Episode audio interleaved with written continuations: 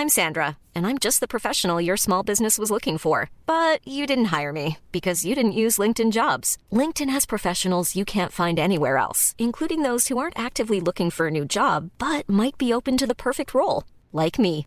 In a given month, over 70% of LinkedIn users don't visit other leading job sites. So if you're not looking on LinkedIn, you'll miss out on great candidates like Sandra. Start hiring professionals like a professional. Post your free job on linkedin.com/people today. Tsugi, Tsugi, Tsugi, Tsugi Radio.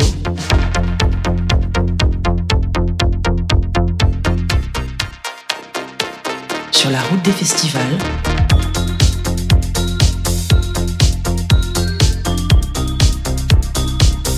Avec Antoine Dabrowski. United Colors of Electronic Music. Voilà une phrase que j'emploie souvent pour parler de Tsugi Radio.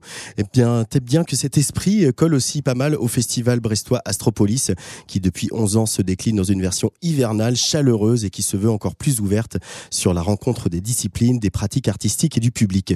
Entre le centre d'art euh, contemporain La Passerelle, le Quartz, la scène nationale euh, récemment revenue sur son site historique de l'avenue Georges Clémenceau, les Capucins et la Carène, Astropolis propose une petite semaine autour des cultures électroniques, de la fête de la création, mais aussi du mieux vivre ensemble, car en dansant, il n'est pas interdit de penser. Ici, pas d'affiches euh, photocopiées, pas de noms qu'on voit partout, mais des artistes singuliers, comme euh, l'Irlandais virevoltant Ketama, qui propose une house stéroïdée et ultra joyeuse, un dont on va vous diffuser un, bon extrait euh, ce soir. On retrouvera aussi le duo Minuit Machine, la Marseillaise Tristana, la Nantaise Soa 420, notre résident Mad Ben, et puis une star de la techno, le Bulgare Kink, qui s'est fait un nom en malaxant euh, funk, house, breakbeat, tout ça sur fond de techno puissante. Ce soir sur Tsugi Radio, en direct de notre euh, studio perché au-dessus de la grande salle de la Carène, un peu plus de deux heures d'émission, 100% musique électronique ce soir, parce que c'est quand même de là d'où on vient. Mais j'ouvre ce plateau avec deux personnes qui permettent à ces beaux moments d'exister. Maëlle Le Goueflec, directrice de la Carène. Bonjour Maëlle. Salut Antoine. Et bien sûr, Gilda Rioualin, euh, fondateur d'Astropolis. Salut Gilda. Salut Antoine, salut tout le monde. Ça va bien Ouais, très bien. Ouais. Après ce festival qui a déjà commencé depuis mercredi, hein, quand même. hein. Qui a déjà commencé depuis quelques semaines même, parce, que, parce que voilà, on travaille beaucoup aussi sur le terrain avec des actions culturelles euh, auprès des maisons de quartier, mais aussi avec des centres pour personnes handicapées, euh, aussi avec des maisons de voilà, des maisons sociales et puis des centres aérés. Donc euh, un public assez élargi l'hiver quand même, et euh, c'est vrai qu'on on est des passeurs de finalement de culture de musique électronique auprès de, publics qui sont pas habitués forcément à voilà, à venir dans des clubs, à venir danser, faire la fête. Donc on vient vers eux et puis euh, on construit des décos, on leur apprend ce que c'est le mix, on leur apprend ce que c'est la création vidéo, ils construisent leur petite fête et, euh, et ce sont des moments avec des énergies partagées qui sont assez incroyables. On est souvent très fatigué, mais on, est aussi en même temps ressourcé et rechargé par ces énergies-là. Alors, on va revenir sur tout ça. Juste, les, les- je voulais ouvrir par ça pour les, les Brestois que vous êtes. Euh, le Quartz a rouvert il y a à peine quelques semaines. Enfin, rouvert.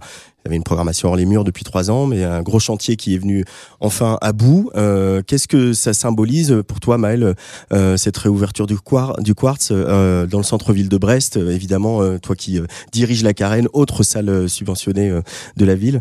Est-ce que c'est un moment de, joie pour la culture à, Brest, ce- cette réouverture? Ouais, moi, j'avais un gros manque de, voir ce quartz en travaux, en chantier là depuis tellement de mois, tellement d'années. Euh, on a fêté ça, euh, c'était le 20 janvier, le 19 janvier. Euh, super soirée, super soirée d'ouverture. Ouais, voilà. clairement, c'était Euh, super marrant, c'était ouais. sympa, on s'est tous retrouvés. euh, je sais pas combien on était, peut-être 1005 dans, dans, Dans le, le petit grand- salon ouais. là. Et puis un spectacle après dans le un, théâtre. un beau spectacle de Jérôme. Bell. Et c'était non non c'est super. Et puis le quartz nous on les a pas trop quittés pendant toute ces toute cette période de travaux, parce qu'ils sont venus beaucoup ici. Et puis on a vraiment appris à faire connaissance avec toute cette équipe qu'on connaissait euh, quand même que de loin au départ. Et puis ben là vraiment on est on est allé avec euh, beaucoup de joie euh, bah, les voir réouvrir. Ils étaient tous habillés en paillettes. C'était non c'était vraiment super. Euh, Gilda, toi qui as lancé Astropolis euh, il y a bien longtemps, euh, en 95, euh, qui euh, depuis en a fait euh, un, un des phares hein, de, des cultures électroniques, et aussi un des phares de la culture en Bretagne. Ce réseau de salles subventionnées, la Carène, le Quartz, etc. C'est euh, un réseau sur lequel euh, tu peux t'appuyer pour proposer des projets. Toi qui, euh, votre pro- projet d'Astro, il est associatif, donc euh, Oui, carrément. Et puis euh, bah, de belles énergies qui se, qui se croisent, et puis aussi bien sur le terrain de l'action culturelle que sur le terrain de la diffusion et, de la soirée. Et le Quartz, par exemple, cette scène nationale, on a pu programmer des, des spectacles comme Modèle 500, par exemple, qui est venu faire un live, ou Jeff Miss qui est venu faire son fameux live ambiante accroupi sur scène. Euh, là, on a eu euh, euh, le spectacle de Josiane Vienne avec Crowd, spectacle de danse contemporaine. Donc, on arrive à, croiser les publics. On avait deux soirs là avec Crowd. Voilà, on rencontre le public du Quartz et aussi il y a tout le public Astropolis. Ce sont des super rencontres et, et on est vraiment ici à Brest pour cette volonté de, de croisement des publics. C'est pour ça qu'on essaie de travailler avec un maximum d'acteurs, quelle que soit la culture euh, aussi bien la danse que la musique contemporaine, que la musique actuelle en sens global, mais, euh, mais aussi l'art contemporain au Centre d'art passerelle. voilà, on aime bien on est au bout du bout du Finistère. Après, c'est, c'est, la mer. Après, c'est Ouessant. Mais euh, du coup, bah, on se retrouve un peu à, à, vouloir et devoir. Et finalement, c'est avec un grand plaisir qu'on aime justement partager, croiser les cultures ici et travailler toujours dans cette volonté avec un maximum d'acteurs quoi, différents. Euh, c'est vrai que aussi la dimension action culturelle est très importante pour Astropolis, pas seulement l'hiver, pas seulement pendant les, temps forts des festivals. C'est quelque chose que vous, écrivez toute l'année. Euh, là, à la passerelle, euh, hier soir, euh, il y avait Vive, la fête. C'était le compte rendu, justement, parce que voilà, c'était un travail que l'on fait avec plusieurs centres pour personnes handicapées. Et on finit toujours par une fête, mais c'est souvent en, en vase clos, c'est fermé, c'est entre eux, même si c'est ouvert au public, finalement très peu de gens viennent parce qu'ils se sentent pas, ils sont peut-être intimidés aussi euh, d'y aller. Et, là, justement, vous voulez ouvrir Passerelle, les inviter parce qu'ils ont fait un gros travail de plusieurs semaines à créer de la vidéo, à faire des mix. Et puis, c'est pour eux, c'est enfin, la charge absolue. Quoi. ils avaient pur bonheur. Quoi. Les, sourires sur leur visage, c'était incroyable hein, hier soir. C'était vraiment plaisir à voir. Et du stress également. Et puis, euh, mine de rien, ça permet aussi de remettre souvent les choses en place, quoi. Et il ne faut pas les oublier. C'est un public, euh, voilà, qui, est souvent, euh, euh, on n'y pense pas, et, pourtant il est là, et ils sont souvent, voilà, entre eux. Et, je pense que, voilà, aujourd'hui, c'est la Carène aussi fait beaucoup d'actions culturelles avec ces personnes en situation de handicap, et, et, voilà, on se sent vraiment enrichi en général à travailler avec eux et eux ce sont des gros moments de bonheur qui, qui changent un peu du train-train quotidien quoi. Peut-être Maël, euh, rappeler euh, parce qu'il y a de l'action culturelle ici très fort à la Carène aussi en dehors d'Astropolis. Euh, à quoi ça, vous sert à vous euh, une salle comme la Carène de, de ces actions, enfin cette action culturelle? Qu'est-ce qu'elle permet après à la salle? Bah déjà, c'est, euh, ça répond des objectifs euh, du cahier des charges euh, SMAC. Hein. On n'est pas encore labellisé, c'est en cours, mais on a quand même, on assume déjà un cahier des charges SMAC. l'action culturelle, c'est apporter de la culture et du bonheur sur notre territoire. En fait, c'est ça, c'est-à-dire c'est les droits culturels. En fait, c'est vraiment travailler sur cette matière des droits culturels, ouvrir vraiment le champ des musiques actuelles à tous les publics. Et c'est vrai que sur la question du handicap, on est extrêmement engagé parce que Elisabeth Tortorici-Carmarek, notre responsable d'action culturelle, est très très sensibilisée à cette question. Et comme tu disais, Gildas, nous, on a entamé depuis euh, deux ans déjà un, gros programme de création participative avec des usagers euh, euh, de l'hôpital de, psychiatrique de Brest. Donc, on travaille avec des artistes qui viennent faire des créations avec, avec ces, personnes en situation de handicap. Et c'est vrai que ça crée des moments. Dans Maxime Dangle, il n'y a pas longtemps. Voilà, Maxime, Maxime c'était un, moment incroyable. Hein, c'était. Lorsque le spectacle s'est fini, ils ont crié, mais un cri de bonheur, mais c'était des personnes autistes et, et euh, vraiment c'était waouh c'était euh, un grand moment riche en, en émotions quoi. On n'était pas très nombreux il fallait pas d'ailleurs qu'on soit trop nombreux non plus dans la dans la salle mais on sentait vraiment euh, cette énergie nous envahir. Et puis c'est surtout quand tout s'est terminé mais ils étaient heureux et mhm. ils transmettaient leur bonheur et waouh et pour les artistes c'est des expériences assez formidables. Et puis nous on essaye le plus possible d'organiser les sessions de travail ici, les restitutions, les restitutions ici. Donc les, ces personnes-là, ils viennent travailler ici et viennent faire des représentations ici. Et ce qui est assez formidable, c'est qu'on embarque les familles aussi, et c'est ça qui est assez génial. Euh, dans, toutes ces histoires-là, parce que sans les familles, il n'y a rien qui peut se faire. C'est tout un, tout un travail aussi dans, le cadre familial qui doit être mené, d'ouverture à, d'ouverture à tout ça. Et donc c'est vrai que c'est des projets, c'est des projets qui sont, qui sont assez fabuleux, et on arrive quand même à trouver beaucoup de soutien et on arrive du coup à créer des choses sur, sur le long cours qui Oui. sont qui sont Parce que ça prend beaucoup de temps, Ouais, hein, on se ouais. rend pas Mhm. compte, mais euh, c'est vrai que certaines maladies euh, nécessitent vraiment euh, du temps, une grosse sensibilité, euh, euh, beaucoup d'échanges et, et beaucoup de mise en confiance. Donc, euh, donc c'est pas c'est pas en une semaine qu'on va accomplir vraiment un travail d'action culturelle auprès de certains publics, quoi. Ça va prendre des mois, quoi. Donc, euh, mais euh, pff, le résultat il est extraordinaire. En Euh, ce moment, on travaille. le- la, la chose qu'on est en train de mettre en place, c'est avec Arthur Bégilette, Mick Strauss, ancien euh, Moriarty, et Victor Blochard. On travaille sur un, sur un projet à l'hôpital de Boire. Là, ils sont en train de travailler vraiment à une résidence de création à l'hôpital qui va durer euh, plusieurs mois avec une restitution en, en fin, de, en fin de programme. Voilà.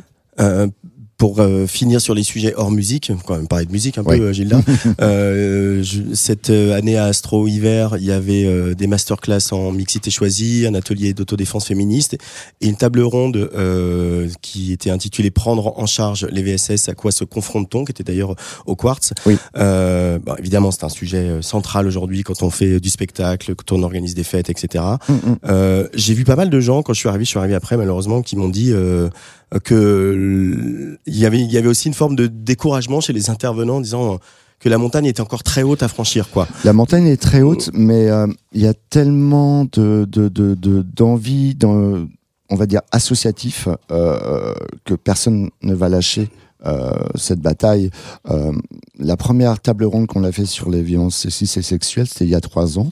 De cette table ronde, on a réussi, avec le soutien de la Bretagne, à mettre un poste en CDI euh, qui travaille vraiment sur ce sujet auprès de la plupart des acteurs euh, de musique actuelle en Bretagne, qui est sur le terrain. Euh, donc c'est pas rien.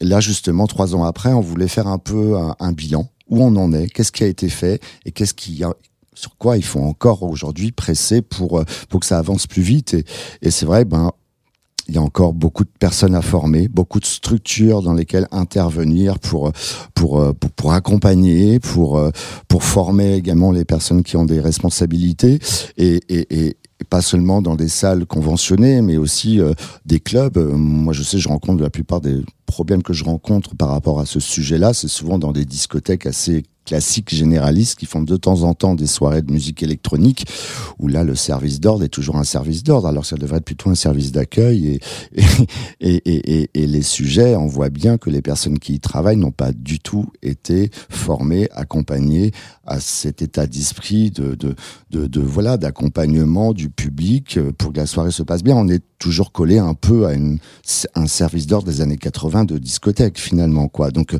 il y a encore beaucoup de travail et euh, même si on croit que voilà, ça peut concerner aussi ces lieux un petit peu délocalisés en campagne ou bien alors qui sont pas forcément dans cette matrice un peu de musique actuelle, euh, dans beaucoup de structures de musique actuelle classique. euh, mine de rien, quand on gratte, quand on ouvre les portes et quand on va discuter, il y a aussi du boulot, quoi. Donc euh, euh, tout n'est pas dit, euh, beaucoup de choses sont cachées. On sait très bien que petit à petit les langues se libèrent, les choses se libèrent, mais c'est là qu'on s'aperçoit qu'il y a en effet beaucoup de travail. Donc certaines personnes qui étaient présentes étaient un petit peu blasées, mais il y a des gens comme le de la- du conseil régional qui étaient plus que remontés pour y aller parce qu'elles voyaient bien qu'il y avait encore, bah, il y a une grosse motivation collective en tout cas d'avancer. Donc donc c'est ce qu'on va faire et il faut rien lâcher évidemment.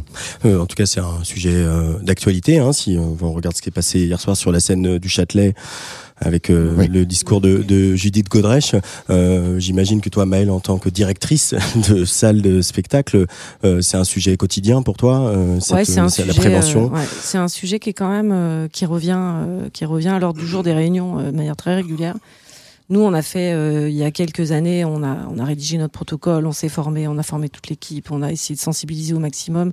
On est aussi très investi dans la dans la mission euh, Storm dont tu parles, Gildas. On est partie des personnes relais euh, musique actuelle qui travaillent activement avec euh, avec Alix sur les questions de parité égalité.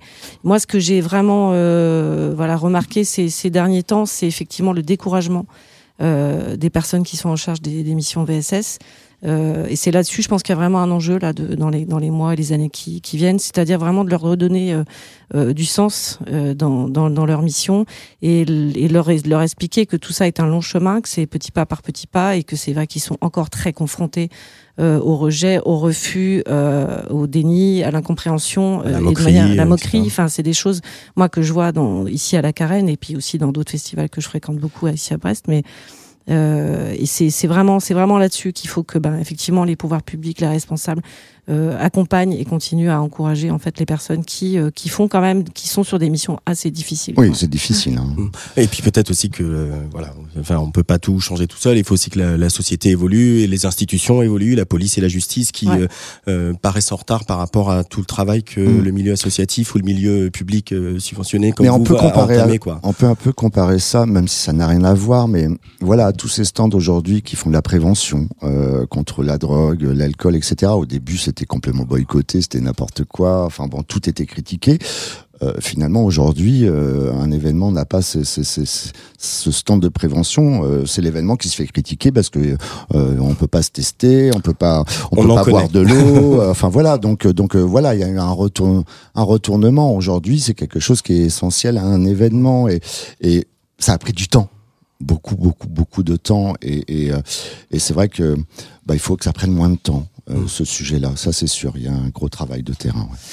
Euh, artistiquement, euh, une nouvelle fois, une programmation euh, audacieuse, euh, pluguée sur l'émergence, sur euh, les jeunes artistes, sur les femmes, sur les minorités, euh, quelles qu'elles soient. Et c'est c'est très agréable aussi de voir.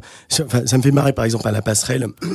Pardon, beaucoup de tes confrères programmateurs de festivals mettraient sans doute des DJ qui jouent un peu funk ou disco. Toi, tu mets des live techno dès 18h dans un centre d'art contemporain.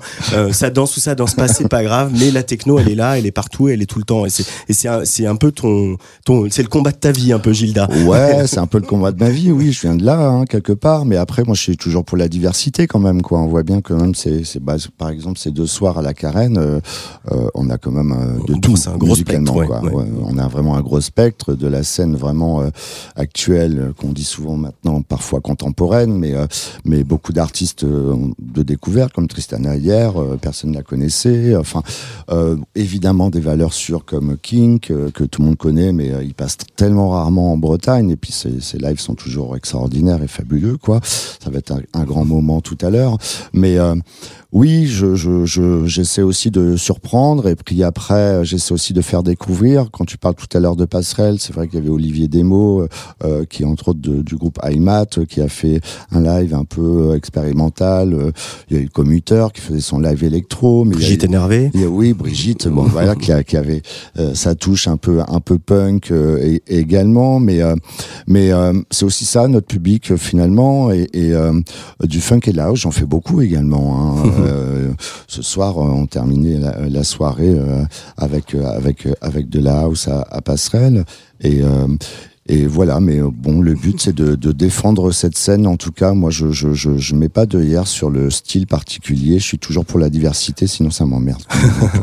C'est marrant parce que euh, on, a interviewé King euh, cet après-midi et, c'est vrai que quand il est apparu avec son sa manière de mettre un gros beat techno et dessus de mettre dans le chaudron plein d'influences house, breaké, funk, etc. Aujourd'hui, des artistes, je sais pas, ils seront dans, dans, dans ton line-up, hein, Minuit Machine, euh, euh, euh, Ketama hier, etc. Ils le font ça et c'est quasiment tous les jeunes artistes font ça en fait, ce, ce mélange-là, cette hybridation. Ouais, Tu l'observes, toi, cette, cette, euh, cette Euh, en- évolution? En ce moment, surtout en Angleterre, hein, Ouais, ils, sont, bien ils, sûr. sont, ils sont vraiment très très forts quand même. Déjà dans le métissage des cultures, et puis surtout quand on écoute aujourd'hui euh, tous ces Anglais de la nouvelle scène où on aura euh, aussi bien de la basse musique, mais la basse musique c'est quoi? C'est la drum and bass, c'est du breakbeat, c'est de la house, euh, c'est du ghetto. Il y y a tellement de choses dedans. Et puis ensuite on sentira le métis- métissage des cultures euh, intervenir dans le set. Et, cette diversité, elle nous fait du bien. Là, on a été pris par l'Allemagne pendant quelques années où on est arrivé à 170 euh, euh, de BPM en mode tout droit euh, autoroute. Là, on, on respire de nouveau, on regarde son voisin, sa voisine, on donne des sourires. Ça va faire du bien pour tout le monde. Et, euh, et puis euh, l'Angleterre reprend un petit peu euh, sa place finalement aussi quand même, quoi, parce que c'est quand même euh, l'île de la pop, du rock. Enfin, c'est l'île de la musique et et, et c'est important que ça change. Ça fait, c'est un peu voilà, ça va faire mmh. plus de 30 ans cette culture existe. Euh, pour ceux qui sont là depuis le début, euh, on voit bien ces boucles réapparaître de cette musique qui revient, mais avec les nouvelles machines achetées il y a deux ans, mais encore ces nouvelles machines achetées il y a deux ans. Essaie de faire le vieux grain de la machine qui a 30 ans. Et, et, donc il faut, il faut, voilà. Et puis il y a eu tellement de brassages, tellement de passerelles entre toutes les musiques confondues, le jazz, le rock. Enfin, on a fait tellement de choses. Donc ben, il faut que ça, il faut que ça évolue, il faut qu'on avance, euh, il faut. Et puis là, après quelques années de musique euh, assez intense quand même, euh, qui nous ont permis aussi de nous lâcher, hein, parce que la période était période n'est pas facile, donc les gens avaient besoin de lâcher leur soupape. Et c'est vrai que c'est une musique qui est très forte pour ça et très bonne pour ça. Mais cette musique qui arrive aujourd'hui, beaucoup d'Angleterre, et eh ben elle va nous forcer à regarder un peu nos voisins, nos voisines, et, ça va faire du bien aussi. Euh, Maëlle, la passion de Gilda euh, pour euh, son bébé Astropolis et surtout pour toutes les musiques qu'il défend, avoir des partenaires comme ça, des pour faire des collaborations comme celles que vous faites, c'est un vrai plaisir, on imagine. Bah, c'est un peu la, richesse de, de, notre, de notre ville quand même. C'est-à-dire mmh. que c'est un truc qui est, euh, je pense, assez exceptionnel. Je crois qu'on en avait déjà parlé euh, l'année dernière. Il faut le rappeler tout le temps. Voilà, euh, c'est, c'est, effectivement, c'est des passions qui sont, qui sont très communicatives, et surtout celle de gymnase. Moi, je trouve que c'est assez fabuleux d'écouter, de t'écouter parler. Oui, je, je, moi, je travaille. Enfin voilà, j'ai la chance de c'est même pas un métier. Voilà, j'ai je, la chance de, de, travailler, de faire quelque chose qui, qui me passionne en fait. Et, et euh, j'ai pas vu le temps passer euh, depuis 1992 et, et, et euh, j'ai cette chance-là. Et, et c'est vrai que c'est beaucoup l'émotion qui parle avant mmh. tout euh, dans la musique. J'en parlais d'ailleurs avec Laurent Garnier qu'on a reçu à Nantes il y a, il y a, il y a trois semaines ils me disent, bah, moi, quand j'écoute un track, j'aime, j'aime pas. Et, je dis, tu me rassures, parce que aujourd'hui, ils sont tous en train de décartiquer le morceau, charlet par charlet, euh, euh, vraiment l'analyser, alors que moi, c'est l'émotion aussi, quoi. J'aime, j'aime pas, quoi. C'est, c'est, c'est, Parfois, je vais pas plus loin que ça, quoi. Et, et j'ai pas envie de changer, en fait. Non, surtout pas. euh, pour finir, Maël, euh, la carène va bien, le public est revenu, euh, la salle a des beaux projets, c'est une salle qui est euh, une belle dynamique en ce moment. Ouais, alors heureuse de diriger. oui, on est, on est dans un contexte euh, national et régional qui est un petit peu tendu pour euh, certains de nos collègues, voire très tendu. moi, je peux pas dire qu'effectivement la Carène est dans cette situation. La Carène va bien. la Carène a des beaux projets. La Carène a des salles remplies. Elle enchaîne les complets. Elle a des, une programmation qui s'épanouit. Hein. Je suis assez, je suis assez contente de, voilà, de, de, de ça. Et puis on a des, des très beaux partenariats avec un certain nombre de de festivals ici, parce qu'il y a Estropolis, bien évidemment. Il y a aussi Longueur d'onde qu'on a reçu il n'y a pas très longtemps. Un super beau euh, projet avec No Border et le Quartz. Et puis plein d'autres, plein d'autres événements. Et puis à côté de ça, on a, on reçoit des très très belles dates aussi en, en tournée nationale. On est assez fiers aussi de ce qu'on arrive maintenant à faire venir à Brest. Ça n'a pas toujours été le cas. Non, c'est ça, c'est un travail. Euh, on a vraiment, ça y est, on est vraiment en train d'arriver à quelque chose de, de vraiment chouette, d'équilibré, avec des publics très très euh, diversifiés. Ça, on aime beaucoup nous passer d'une soirée à une autre et de pas voir les mêmes gens, de pas croiser les mêmes personnes et d'avoir de vivre des choses très très fortes et très très belles. Mais ça, c'est une richesse brestoise, hein, de parce que les gens s'accrochent pas à un style particulier en fait. Euh, ils vont d'événement en événement.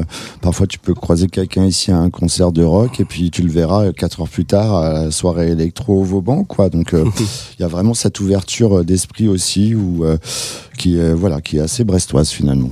Ouais, puis on est assez content parce qu'on est, euh, je pense que je me trompe pas en disant qu'on est assez généreux dans notre démarche et dans notre programmation et du coup je pense que les gens nous le rendent bien c'est-à-dire qu'on voit maintenant des gens qui sont juste heureux de venir à la carène parce que c'est chouette parce qu'il y a une belle ambiance parce qu'ils sont sûrs de voir un truc chouette et ça c'est ça a pas de prix quoi Merci à tous les deux de votre accueil, de bah, votre fidélité. Euh, grand plaisir de vous avoir parmi nous encore. Et puis hein. cette passion là, moi ça me Gilda à chaque fois, ça me voilà, me dit moi je, mais, je suis comme le je suis comme toi et Laurent. Tu es un peu hein. passionné toi aussi, non Je suis comme toi et Laurent, hein. j'aime j'aime pas hein, ouais, je j'y mets pas ni de snobisme ni oui, de bah c'est ça mais voilà. Tu, tu, fais partie du club hein, je crois. et là ce qu'on entend derrière nous, alors y a, y a, tu vas aller sur le plateau parce que c'est l'heure de Sonic Crew, c'est la petite tradition du samedi je rejoins les copains, ouais. Je rejoins les copains. Mm. Mais là, ce qu'on entend, c'est Mad Ben avec son copain Cosme pour un morceau qui s'appelle In a Flash qui est sorti euh, il y a quelques jours. Merci à tous les deux. À bientôt Antoine, Salut. merci.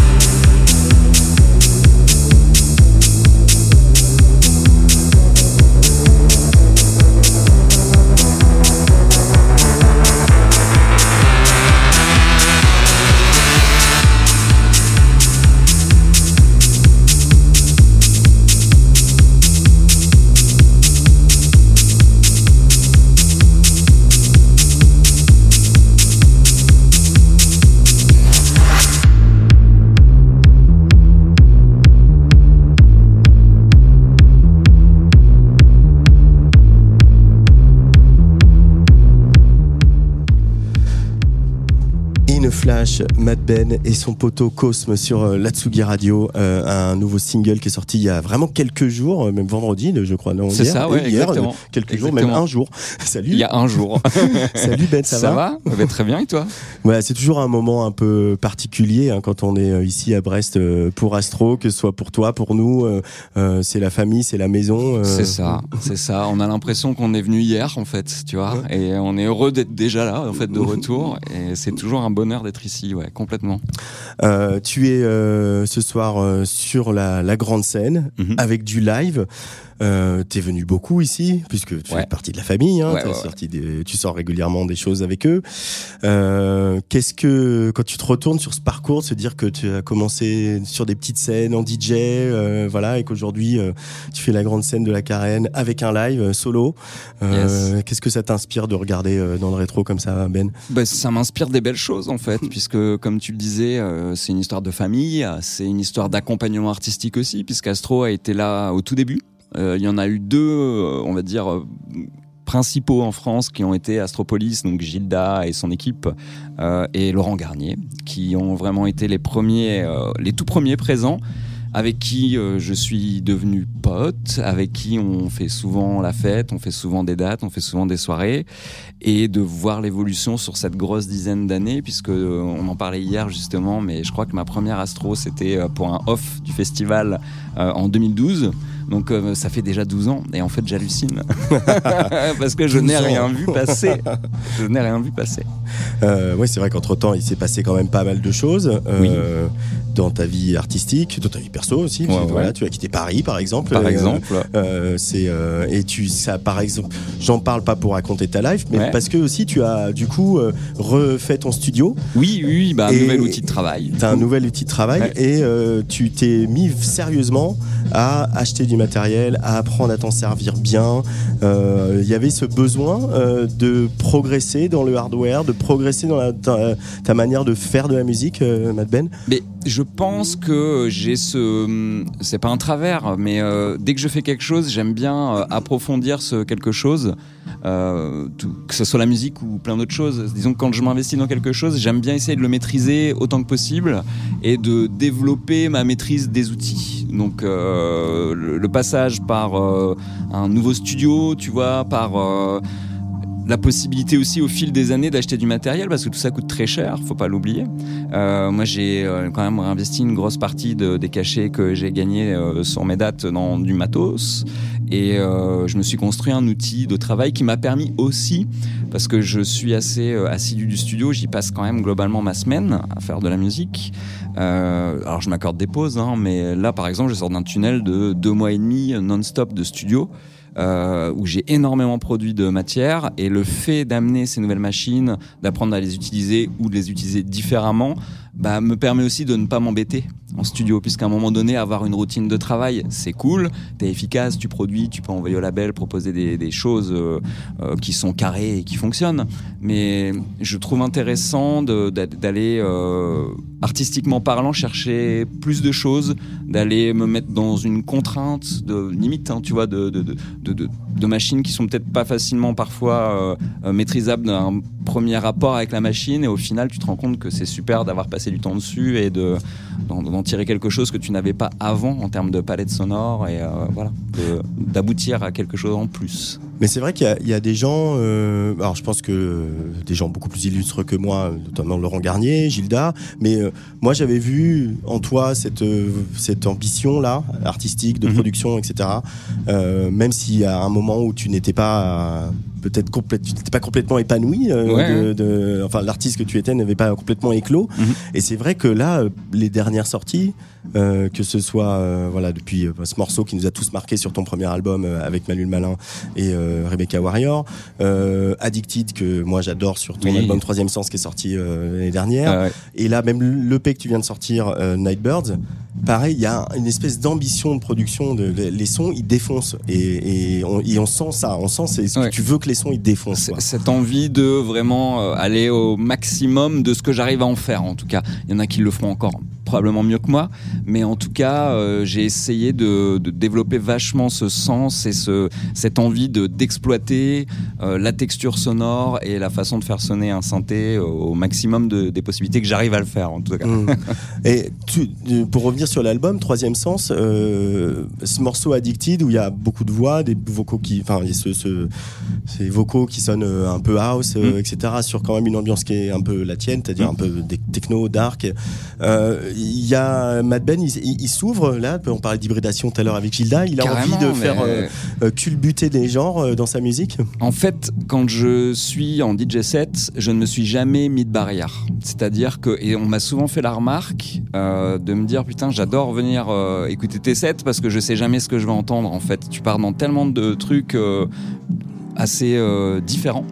Euh, j'ai jamais joué, tu vois, uniquement euh, de l'électro euh, breaké ou que de la techno indus ou que de la techno hard groove. J'essaie justement de, de voyager à travers tout ça parce que j'ai été éduqué à l'école d'un certain Laurent Garnier ou à l'école d'autres artistes qui avaient vraiment cette facilité à mélanger les styles. Et j'aime bien surprendre les gens, du coup. et j'essaie de, du coup, de transposer ça. J'ai évolué, je pense, dans ma, dans mon approche de travail en studio, qui me permet aujourd'hui de le faire plus facilement. Tu vois, j'avais peut-être des contraintes techniques et très certainement des contraintes techniques avant, euh, qui me permettaient de faire un style dans lequel je m'épanouissais parce que j'avais compris comment il fonctionnait et comment on composait ce style de musique. Et maintenant, j'adore. Là, tu vois, je, te disais que j'ai passé deux mois en studio. J'ai bossé énormément d'électro, mais vraiment euh, des trucs euh, qui ont pas grand chose à voir, même si j'essaie d'amener ma touche. Mais voilà, j'essaie de partir sur des chemins différents. Le morceau qu'on a fait avec Manu et Julia il y a cinq ans, c'était quand même, tu vois, un ovni euh, musicalement parlant comparé à ce que je produis d'habitude. Mais, Mais ouais, par ailleurs, on reconnaît, tu vois, certains trucs dedans. Est-ce que à un moment, euh, enfin, non pas que on- ta carrière ou vos carrières de, de DJ soient euh, t'es pas dans une major euh, qui euh, Non, va te mettre la pression, etc. complètement indépendant. voilà. Mais malgré tout, est-ce que quand même faire un morceau comme celui-ci, Grief Dance to Death, en, en- en annonçant des featuring aussi euh, importants Mm. avec euh, des gens importants, qui aussi ne sont pas euh, sont une proximité artistique, mais qui sont pas non plus, qui font pas la même musique. Non. Et ce morceau qui est presque une, une espèce de balade euh, noire, euh, qui est aussi un peu un boléro, qui est un truc qui monte tout le temps en tension, etc. On s'interroge, dit est-ce que je vais, tu t'es pas demandé est-ce que ça va trop loin, est-ce que je vais trop surprendre, est-ce que, est-ce qu'on se les pose ces questions-là? Moi, je me la suis pas du tout posée parce que je me donne cette liberté, en fait, de ne pas me mettre de barrière. À partir du moment où je kiffe un truc que j'ai fait en studio, même si c'est pas euh, ce que je fais d'habitude, je vais avoir envie de le sortir. Parce que euh, je suis toujours parti du postulat que euh, je voulais me faire plaisir en composant de la musique. Et c'est génial si les autres prennent du plaisir en l'écoutant. Mais voilà, j'ai toujours eu cette envie de me dire, si ça me plaît, pourquoi ne pas le sortir? Tu vois, et de pas me rattacher à un truc qui est le truc qu'il faut produire en ce moment pour euh, tourner, euh, tu vois, le week-end sur des dates, machin. Je suis toujours, euh, enfin, j'ai toujours essayé de rester en dehors de ce, de, de cette façon de raisonner. Et, euh, et non, pas du tout. Et travailler avec des artistes comme Manu et Julia sont des personnes, voilà, avec qui on partage beaucoup de, de choses. Euh, euh, on, on produit pas la même musique, mais on a la même euh, façon de réfléchir à la musique. Oui, vous avez des valeurs en commun. hein, Exactement, c'est c'est limite politique. avec, euh, avec Rebecca Warrior, il y a beaucoup de choses qui sont politiques. Euh, On en parlera avec Mini Machine qui seront euh, à ta place euh, juste après. Troisième sens, euh, cet album, euh, c'est un, un titre euh, à la fois fort et à la fois un peu énigmatique. Mhm. Qu'est-ce que tu cherches à nous, euh, à réveiller chez nous euh, euh, en baptisant ton album ainsi? Ce que j'ai cherché à baptiser, c'est. euh, ça rejoint ce qu'on vient de se dire. Euh, C'est-à-dire que dans le troisième sens, j'ai proposé une palette de morceaux qui va un peu plus loin que l'album précédent. Euh, et le troisième sens, pour moi, c'est une façon de me dire que la vie n'est pas binaire. Euh, elle n'est pas faite de choses bien et de choses pas bien, de choses que je dois faire ou ne pas faire. Il y a des chemins parallèles à emprunter. Et dans une partie de la playlist de cet album, il y a un chemin parallèle qui a été emprunté. c'est vrai.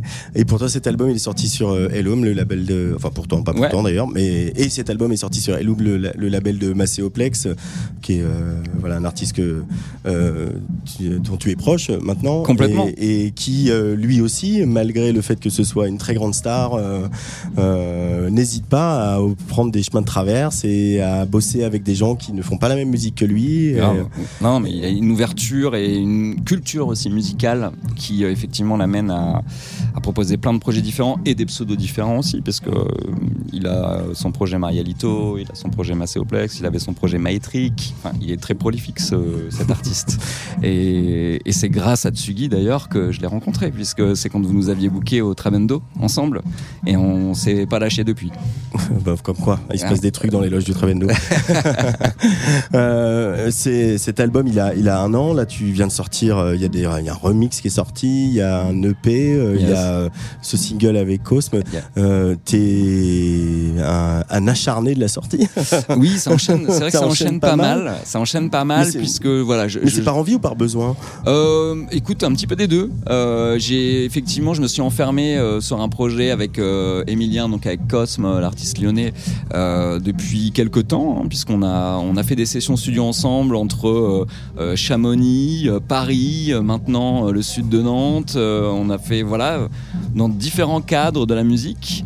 Et euh, on a sorti ce, premier single sur euh, donc le, label parisien qui s'appelle Artistellar. Euh, on a un autre single qui arrive chez Mobili au mois de mai. J'ai appris hier que EPM voulait nous signer aussi des morceaux, donc plutôt pour la fin d'année. J'ai mon projet Trunkline avec qui je continue, avec Yannick qui est là en loge derrière euh, et avec lequel on, on, vient de sortir un EP sur le label français Scriptum. Euh, Marco Bellé nous sort un titre le mois prochain sur son label Materia. Euh, on est en discussion avec un autre label pour refaire un EP après l'été. On a un live machine. Il y a mon projet solo. Enfin, c'est vrai que j'ai voilà, j'ai passé beaucoup de temps en studio. j'ai reçu beaucoup d'amis. j'ai déménagé et j'ai maintenant une maison qui me permet de recevoir des, des artistes et de pouvoir travailler des semaines complètes en fait euh, en toute autonomie et c'est super cool. Donc en fait il y a beaucoup de contenu musical maintenant qui arrive encore plus qu'avant j'ai l'impression. Mais est-ce que finalement euh, c'est pas ce qu'il faut faire aujourd'hui? C'est-à-dire que Moi je le fais par plaisir. Euh, on le fait, oui, mais aussi ça ça a du sens en fait aussi de se dire que ok bah si tout est immédiat allons-y et, euh, et, gardons le contact avec les gens très très fréquemment quoi. Ah mais on est complètement dans cette façon de, de, de consommer la musique aussi aujourd'hui. Il faut en avoir conscience. C'est qu'elle est consommée immédiatement. Maintenant est-ce qu'elle reste dans le temps? Je ne sais pas. L'avenir nous le dira. Mais euh, il y a quand même aujourd'hui un nombre de, de, tracks qui sortent tous les jours. C'est monstrueux. C'est mmh. monstrueux.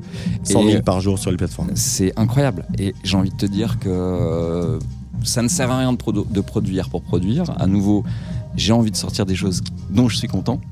Mais euh, comme il y a eu toute cette dynamique, j'ai la matière pour, donc j'y vais. quoi.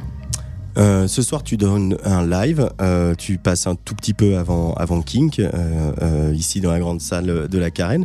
Justement, les, les, les lives avec, euh, avec Yannick, avec Trunkline, mhm. tout ce qui s'est passé, ça, aujourd'hui, le Mad Ben en live, il est, il est plus assuré qu'il y a quelques années. Bien sûr. On en a parlé quand tu venais au studio, quand tu habitais encore à Paris. Tu venais au studio pour ta résidence. tu te, le, live, tu te mettais beaucoup de pression. il y avait un côté challenge, il y avait un côté même laborieux parfois. Complètement. Et, là, aujourd'hui, est-ce qu'il y a plus de, sérénité avant d'aborder un live comme ce soir? Oui, beaucoup plus serein, mais après, c'est à force de le jouer et puis aussi au fil des années, tu, te détends. Alors, j'ai jamais été un grand, grand, grand stressé avant de monter sur scène. Je sais qu'il y, a des artistes qui ont parfois cette, cette montée de, pression euh, que, que j'arrive à maîtriser. Ça m'est arrivé une fois ou deux vraiment sur des gros plateaux, mais à part ça, j'avais l'impression de passer mon bac, tu vois. Mais, mais, euh, mais, en gros, euh, non, je, suis plus serein aujourd'hui quand je vais jouer mon live sur scène et j'essaie aussi de, me détacher parce que je me, suis rendu compte quand tu joues un live que quand tu te détaches un petit peu euh, de cette hyper exigence que tu peux avoir de jouer un live, bah, tu prends beaucoup plus de plaisir finalement sur scène à en être détaché. Euh, et puis ici, le, le public, il est euh, euh, bienveillant, il a envie de faire la teuf, il a envie de danser. Donc ça va être un, un beau moment tout à l'heure. Ah bah, ça va être un très bon moment. À 23h45. C'est ça, exactement. Mais j'ai hâte, j'ai hâte. Merci beaucoup, Matt Ben. Avec plaisir. D'être venu au micro de Tsugi Radio. Mais d'ailleurs, tu es, seras sur Tsugi Radio vendredi prochain si tout va bien. Yes. Avec ta résidence qui continue. Tu- Toujours. Tu, es un des plus anciens résidents, hein, tu ça. le sais. Hein. Ouais, ouais, je le sais, mais c'est super cool en tout cas. C'est super cool et euh, au plaisir de repasser euh, vous voir à Paris. Oui, tu viens à Paris de temps en temps. Faut Bah oui, on- quand même. On est sympa quand même. Quand même. Bon, merci beaucoup, Matt Ben. Dans un instant, donc je reçois le duo euh, Minuit Machine qui, elles, ont sorti un album au printemps. Qui, et on va écouter Lion in a Cage sur la Tsugi Radio en direct d'Astropolis à Brest.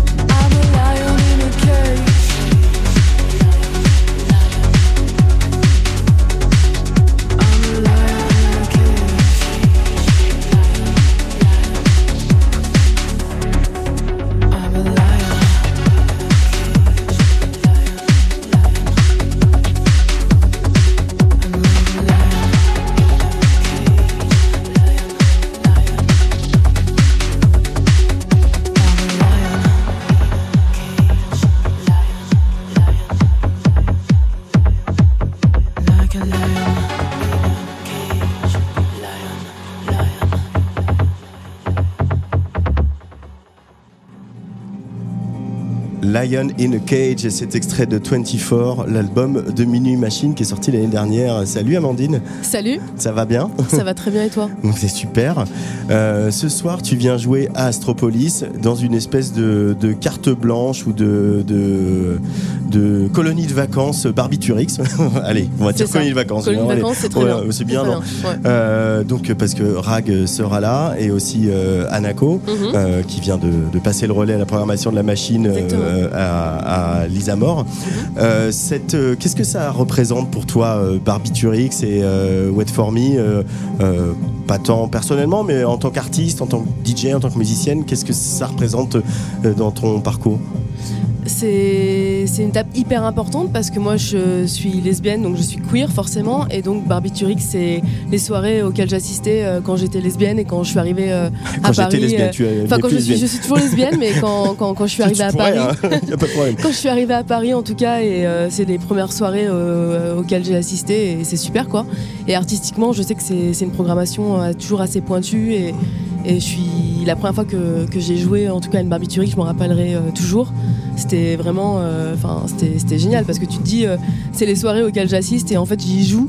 Enfin je sais pas c'est assez euh, extraordinaire quoi.